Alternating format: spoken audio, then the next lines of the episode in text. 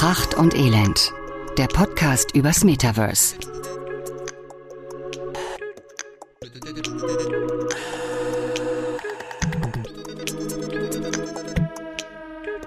Wir machen alles immer andersrum. Wirklich. Das ist echt schlimm. Über Sex haben wir mittags geredet, wo ich ein Tässchen Kaffee hatte und über so wirklich harten Tech-Content wie User-Generated Content im Metaverse. Da reden wir abends bei untergehender Sonne. Aber warum auch nicht? Hallo Dominik. Hallo Tom, warum nicht? Ja, ich hätte ich hätte gerne andersrum gehabt, so.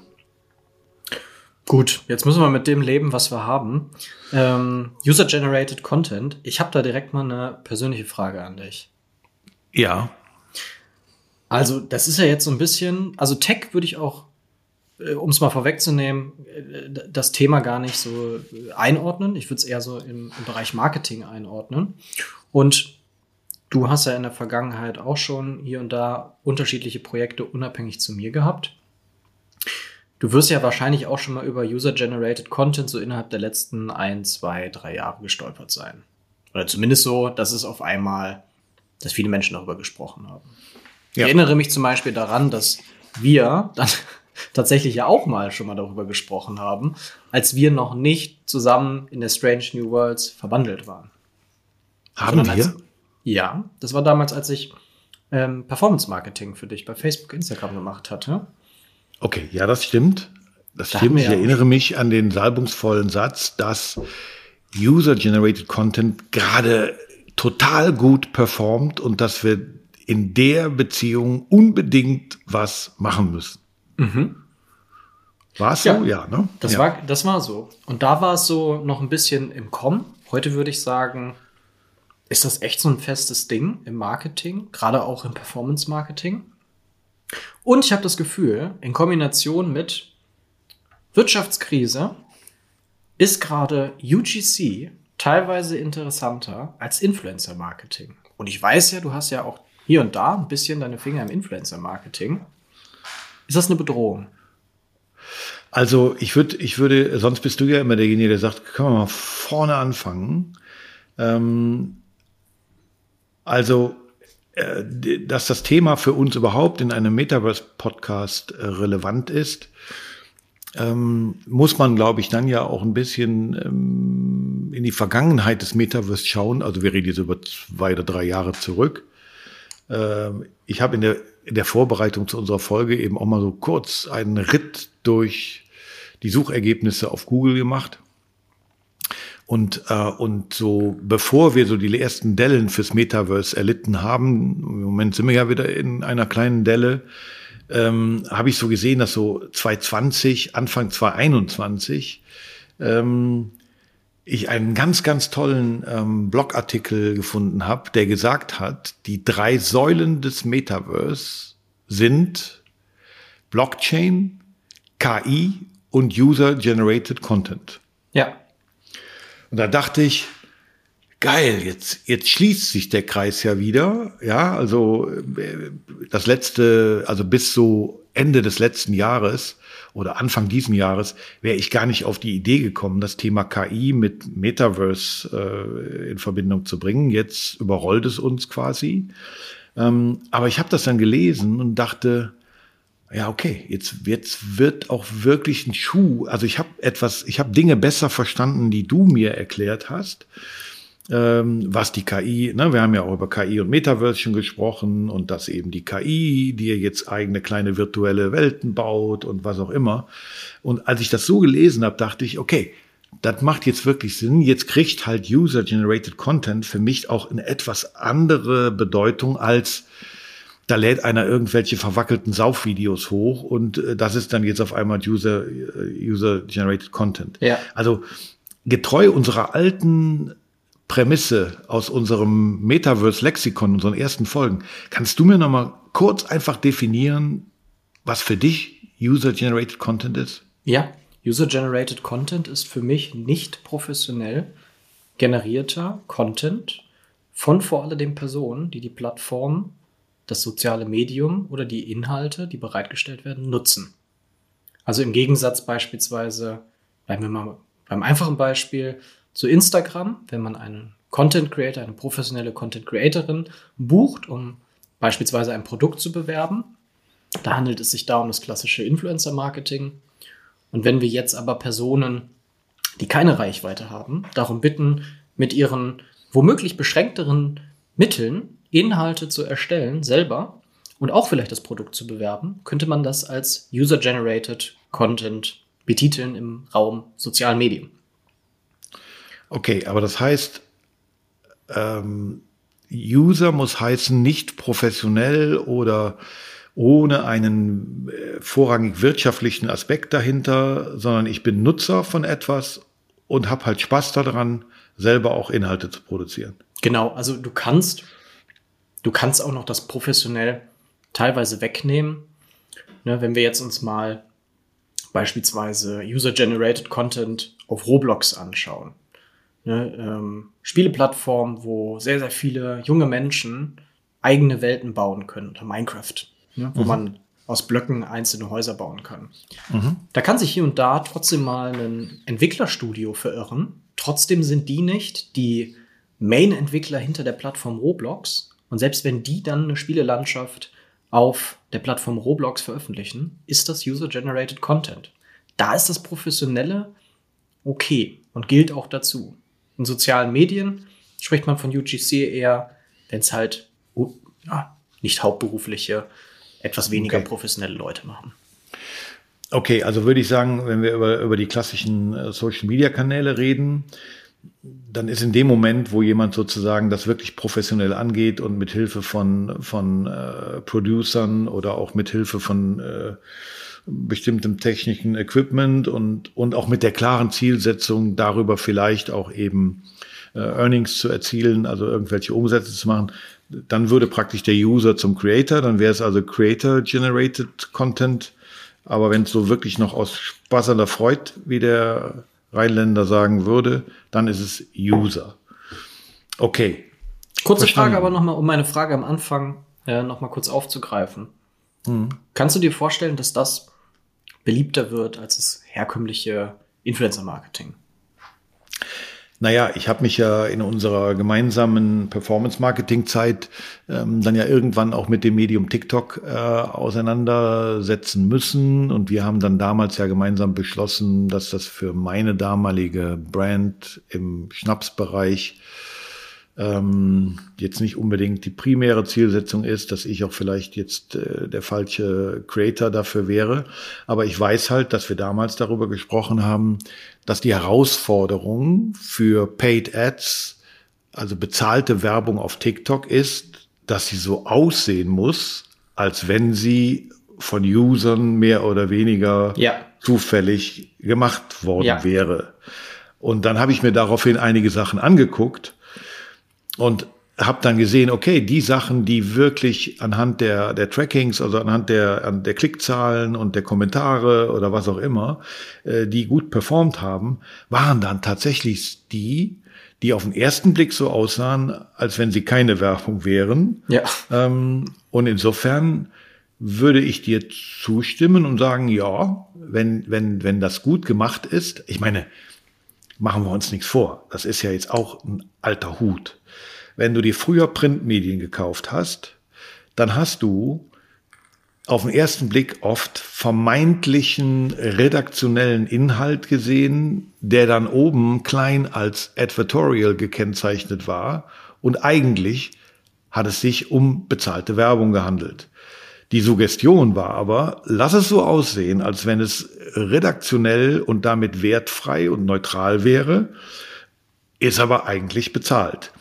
Jetzt machen wir ja, das, was ich gerade beschrieben habe, ist ja im Grunde genommen nichts anderes.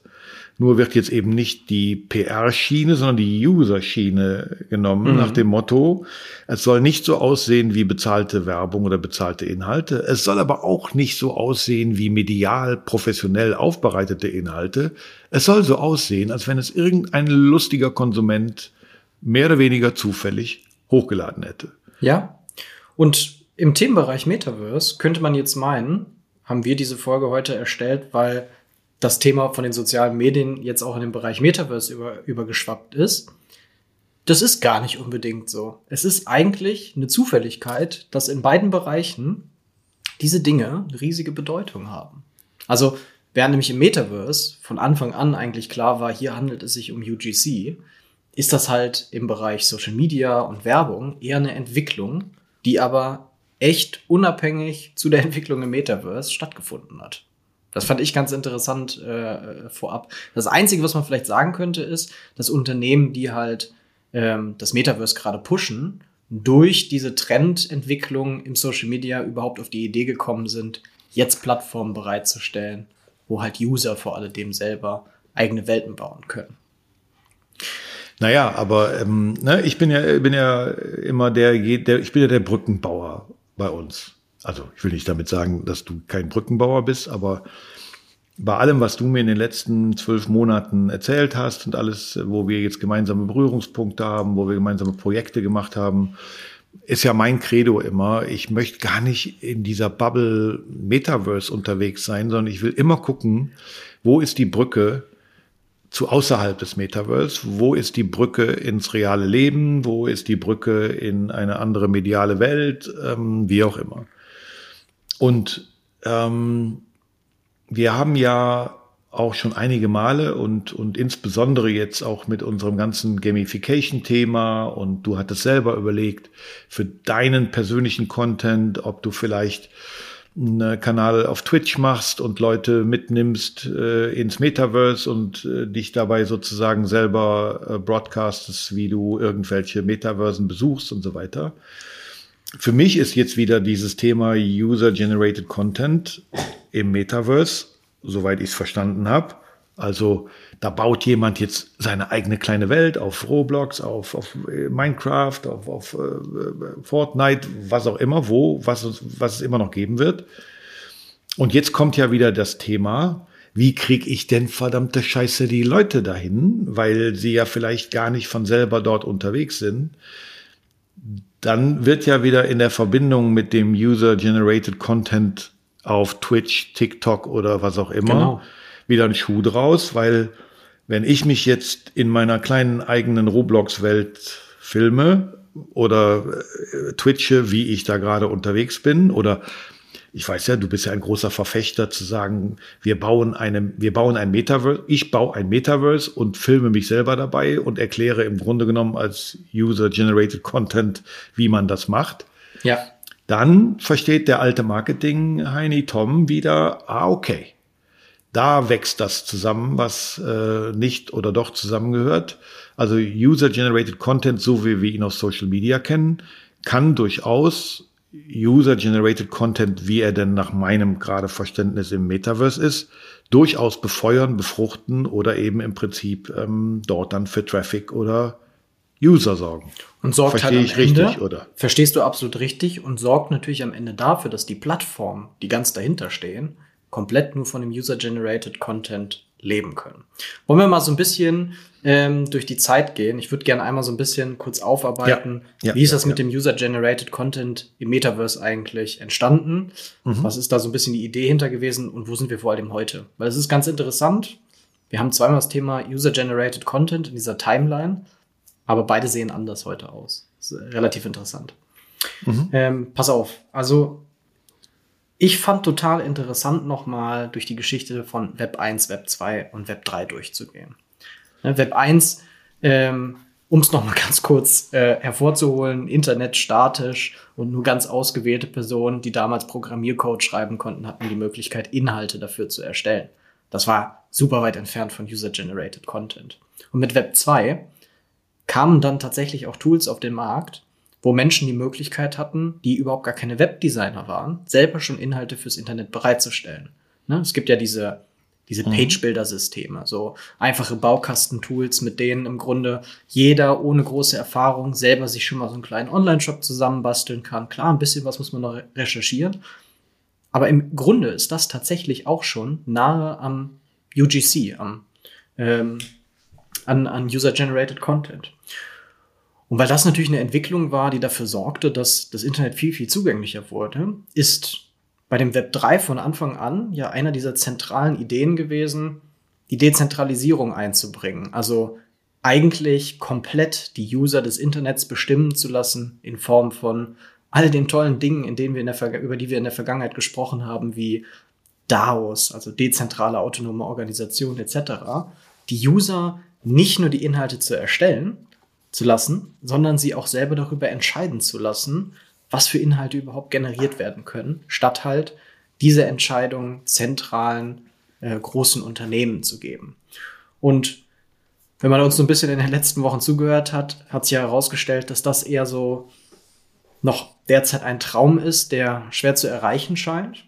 Auf der mhm. anderen Seite haben aber die zentralen Unternehmen, wie beispielsweise Roblox oder Fortnite, genau diesen Trend und diesen Wunsch der Leute ja gehört und lassen zumindest ein bisschen mehr zu, dass eben die User über die Inhalte selber entscheiden können. Und ich finde, die letzten Jahre hat das auf jeden Fall am besten Roblox gemacht. Ich finde, da ist ein super, super Beispiel. Ähm, die, die user-generierte Welt Adopt Me. Also das ist ein Haustiersimulator und äh, der hat allein im Februar 2022, also wie gesagt, eine, eine Welt, die von nicht Roblox erstellt wurde, sondern von den Usern und hat im Februar 2022 27,39 Milliarden Besucher gehabt. Und das ist ein unabhängiges Studio, was dahinter steckt. Die haben mehr als 40 Mitarbeiter, die tatsächlich auch an diesen Welten arbeiten und verdienen rund 50 Millionen Dollar über diese Tran Mikrotransaktionen, die über diese Welten stattfinden. Und das ist User-Generated Content der nächsten Stufe. Da ist dann natürlich auch ein professionelles äh, Studio dahinter, das vor alledem aber durch eben diese Aufmerksamkeit auf einer dieser Plattformen entstanden ist. Und am meisten davon profitiert selbstverständlich Roblox, denn allein nur wegen dieser Spielwelt, allein wegen dieser user-generierten Inhalte wächst ja das Interesse an so einer Plattform wie Roblox. Mhm. Und Fortnite hat das in den letzten Monaten auch für sich erkannt und auch da haben wir schon in der Vergangenheit drüber gesprochen, hat den neuen Creative 2.0 Modus auf den Markt gebracht, mit dem es nun möglich ist, viel, viel einfacher, also Baukastenprinzip wie damals mit Internetseiten, selber nun gut aussehende Spielewelten oder Umgebungen halt zu kreieren, die vor alledem auch bezahlt werden von den Firmen dahinter. Also Epic Games, die hinter Fortnite stecken, wollen nun rund 40 Prozent ihres Gesamtumsatzes in die Community ausschütten, damit auch ein Bedürfnis danach ist oder ja, ist es ein Druck oder sowas? Also einfach eine Belohnung dafür, dass man sich die Zeit nimmt, um selber Inhalte darauf zu erstellen. Und das finde ich, das ist einfach schlau. Ne? Epic Games profitiert auf ganz, ganz vielen Ebenen davon. Ähm, das Geld hätten sie womöglich ansonsten ins Marketing gesteckt. Marketing vertrauen die Leute immer weniger drauf. Wenn jetzt aber kleine Leute, ne, nehmen wir das Beispiel, was du eben gesagt hattest, wenn ich jetzt irgendeine Welt selber machen würde, dann habe ich natürlich die Möglichkeit, eine ganz andere Bindung zu vielleicht ein paar Zuschauern aufzubauen, die zwar ein Problem damit hätten, ihr Geld jetzt bei Epic Games äh, reinzustecken, so ein großer Konzern will ich nichts mit zu tun haben, aber hier der kleine Indie-Entwickler, finde ich sympathisch, das möchte ich unterstützen. Und die wollen dann den Entwickler dahinter unterstützen, aber eigentlich unterstützen sie ja auch wieder den großen Konzern dahinter. Und das ist einfach an sich ein sehr, sehr gut funktionierendes, größer werdendes Ökosystem, was man im Grunde auch schon durch diese ganzen usergenerierten Inhalte als soziales Netzwerk bezeichnen könnte. Hm. Also ja, also, äh, also grundsätzlich sind wir ja eh äh, auf dem, auf dem Trip sozusagen, wenn ich jetzt mal alle unsere äh, Schritte und Wege, die wir gerade gemeinsam ähm, in diesem Web 3 und Metaverse-Thema machen, ähm, sind wir immer auf, auf dem Weg zu sagen, also ähm, es ist, es ist sowieso eine, eine, eine Welt, die sich dahin entwickelt, dass, dass ähm, ja, ich sag mal, der Gamification-Faktor größer wird, dass, dass im Prinzip die ähm, Play-to-Earn-Version, die Collect-to-Earn und was auch immer. Also wenn man das alles nimmt und dann weiß ich, dass dein Credo ja ist, dass Fortnite und Roblox eigentlich das neue Social Media ist.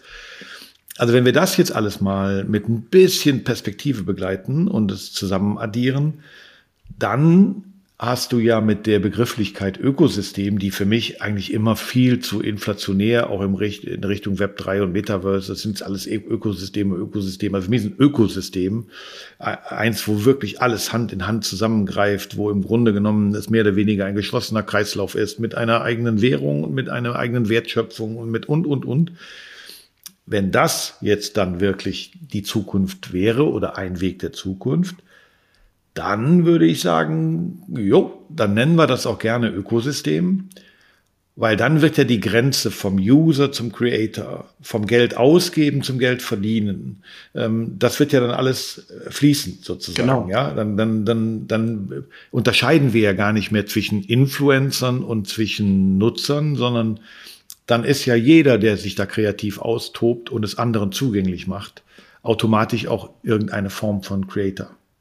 Total, total. Und ich meine, wie cool ist das, wenn auf einmal Community-Wünsche, die ja ne, überall im Grunde immer stattfinden, dadurch dann auch beachtet werden, aber gar nicht von den großen Überentwicklern, die dahinter stehen, sondern von der Community selbst. Also das ist ja tatsächlich so ein Weg in Richtung Demokratisierung, äh, Dezentralisierung. Ne? Ich als Fortnite-User wünsche mir jetzt womöglich, keine Ahnung, eine Welt, die ähm, voll mit Matefeldern ist oder sowas. Mir fällt jetzt gerade nichts anderes ein. Und ich, du meinst Bäume, wo Mateflaschen drauf wachsen? Ja, ja, genau, ja ist klar. Genau, genau. Und jedes Mal, wenn ich eine Mate ja. da trinke, dann, keine Ahnung, so.